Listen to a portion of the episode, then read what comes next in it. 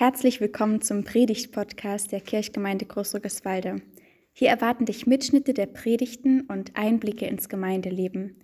Wer die jeweilige Predigt wann gehalten hat, erfährst du im Titel. Wir freuen uns auf deine Gedanken und Rückmeldungen.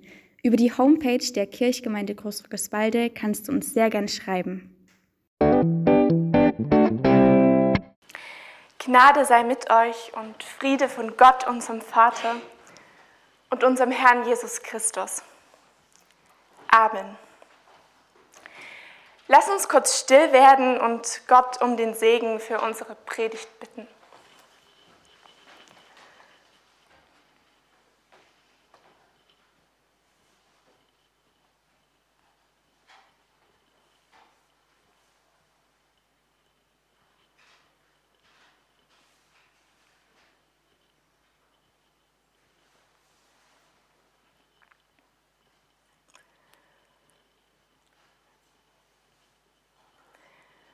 Und Gott, so bitte ich dich, gib uns ein Herz für dein Wort und ein Wort für unser Herz. Amen. Die Oma hat Geburtstag. Die ganze Familie ist endlich mal wieder zusammen. Man hat sich lange nicht gesehen und es gibt wirklich sehr viel zu bereden. Der Enkel, der macht bald seinen Schulabschluss und er wird gefragt, was er denn danach tun will. Naja, wahrscheinlich eine Ausbildung zum Mechatroniker. Er ist sich eben noch nicht ganz sicher. Die Enkelin hat einen neuen Freund. Und sie wird gefragt, ist es denn dieses Mal der Richtige? Sie lächelt, gibt aber keine Antwort. Ist er der Richtige? Der Schwiegersohn erzählt, dass er überlegt, sein Geschäft zu schließen und eine Umschulung zu machen, weil es gerade nicht so gut läuft und er mit der Situation nicht glücklich ist. Aber willst du denn wirklich noch mal von vorne anfangen? Naja, er wird unsicher. Tja, und die Oma selbst, die redet plötzlich davon, dass sie sich schon Pflegeheime ansieht, damit sie weiß, wo sie einmal hin will, wenn sie nicht mehr so fit ist. Obwohl sie eigentlich schon gerne zu Hause bleiben würde, nur schaffen die Kinder das nicht, oder? Und während sie sich alle so austauschen, klingelt es an der Tür.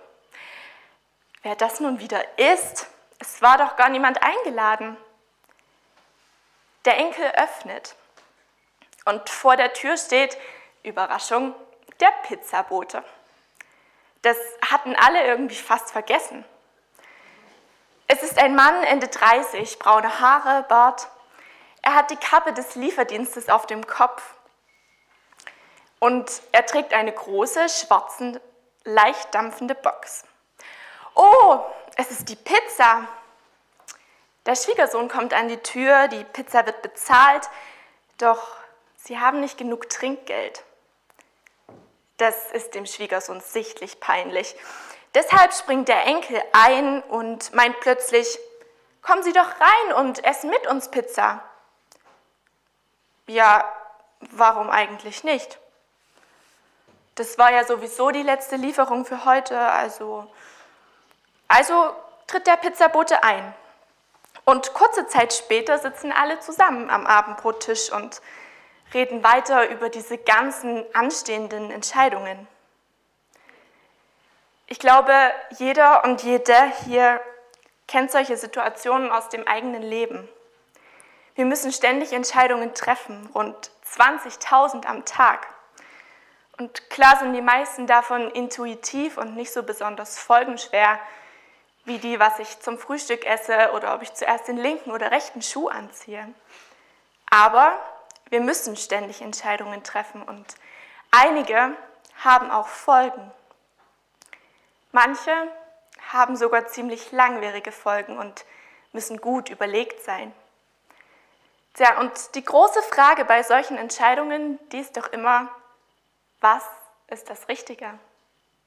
Was ist jetzt das Beste für mich? Was ist Gottes Plan? Was will er eigentlich für mich? Oder? Und wenn ich ehrlich bin, dann wünsche ich mir oft, dass Gott mir solche Entscheidungen einfach abnimmt, dass er sie eben für mich trifft. Ich zögere die Entscheidung dann hinaus, ich warte auf Antworten, Zeichen, ich gebe es an Gott weiter. Ich verstecke mich vor der Entscheidung. Warum? Das ist einfach, weil ich Angst habe, die falsche zu treffen, weil ich Angst habe, Dinge zu verpassen. Gott hat ja diesen einen Plan für mein Leben und den will ich ja nicht verfehlen.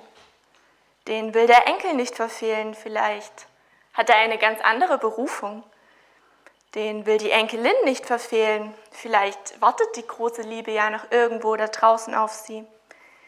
Den will der Schwiegersohn nicht verfehlen. Vielleicht geht es dem Geschäft ja bald besser.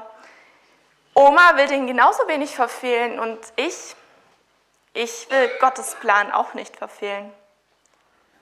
Deshalb warte ich lieber auf ein Zeichen, eine Antwort, eine Eingebung, manchmal auch einfach auf irgendetwas, das ich Gott zuschreiben kann. Und dann? Dann werden Entscheidungen getroffen. Mit manchen bin ich im Nachhinein zufriedener als mit anderen.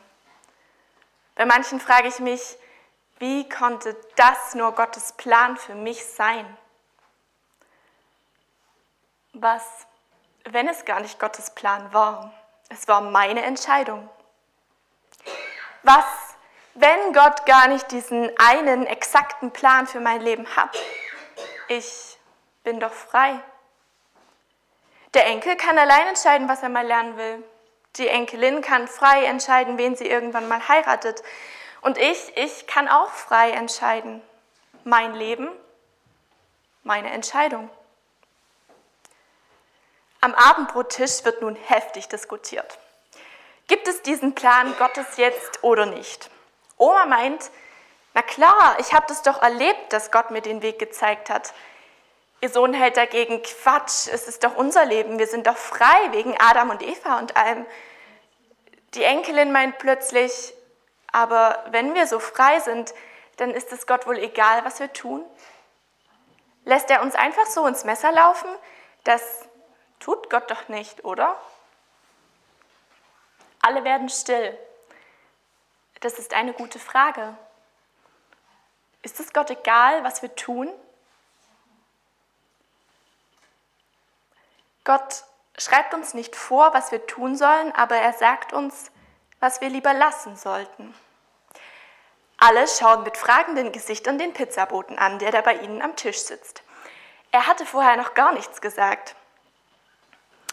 Nun ich bin noch nicht sehr lange Pizzabote, wissen Sie?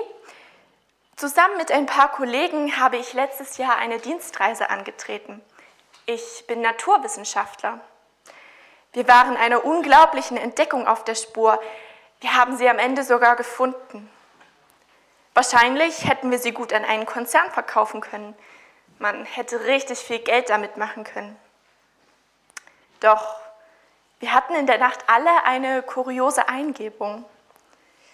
Wir hatten plötzlich alle das Gefühl, dass diese besondere Entdeckung geheim bleiben sollte. Als sollten wir einen anderen, einen neuen Weg einschlagen, weg von der Wissenschaft. Nun, wir haben nichts an einen Konzern verkauft. Es entstand eine Pause, dann sagte er, heute bin ich mir ziemlich sicher, dass es Gottes Eingebung war. Er hat uns eben nicht ins Messer laufen lassen.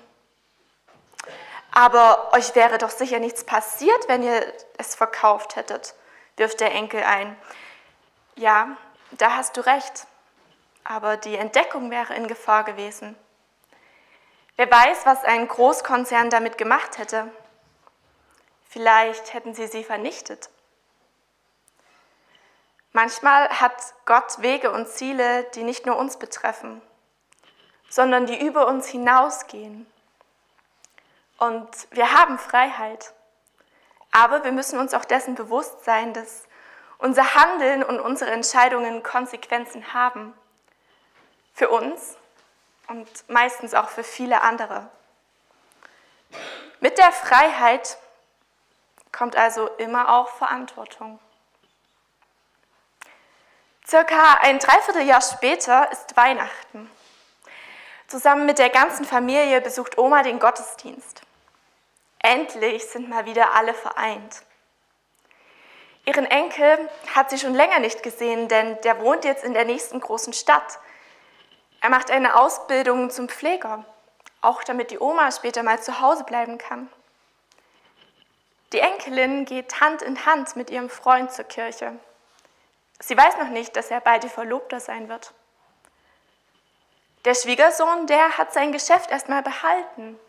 Es läuft wieder besser, Vielleicht macht er nächstes Jahr die Umschulung, vielleicht auch nicht, das ist noch offen. Das Krippenspiel ist dieses Jahr ein wenig anders. Es wird nicht die komplette Weihnachtsgeschichte aufgeführt, so wie man sie kennt. Die Weisen stehen im Vordergrund. Und gerade als Kaspar, Melchior und Balthasar sich auf der Bühne über den Traum austauschen, den sie diese Nacht hatten und darüber, dass sie nicht wieder zu Herodes gehen sollen. Gerade da muss der Enkel an den letzten Geburtstag seiner Oma denken und an den Pizzaboten. Jesper hieß er, der doch genau das Gleiche erlebt hatte. Gott hat vielleicht keinen exakten Plan. Er schreibt uns nicht vor, was wir tun sollen, aber Gott hat ein Ziel vor Augen Eins, was viel mehr umfasst als nur uns selbst. Und Gott, Gott lässt uns nicht ins Messer laufen. Und der Friede Gottes, der höher ist als all unsere Vernunft, der bewahre unsere Herzen und Sinne in Christus Jesus. Amen.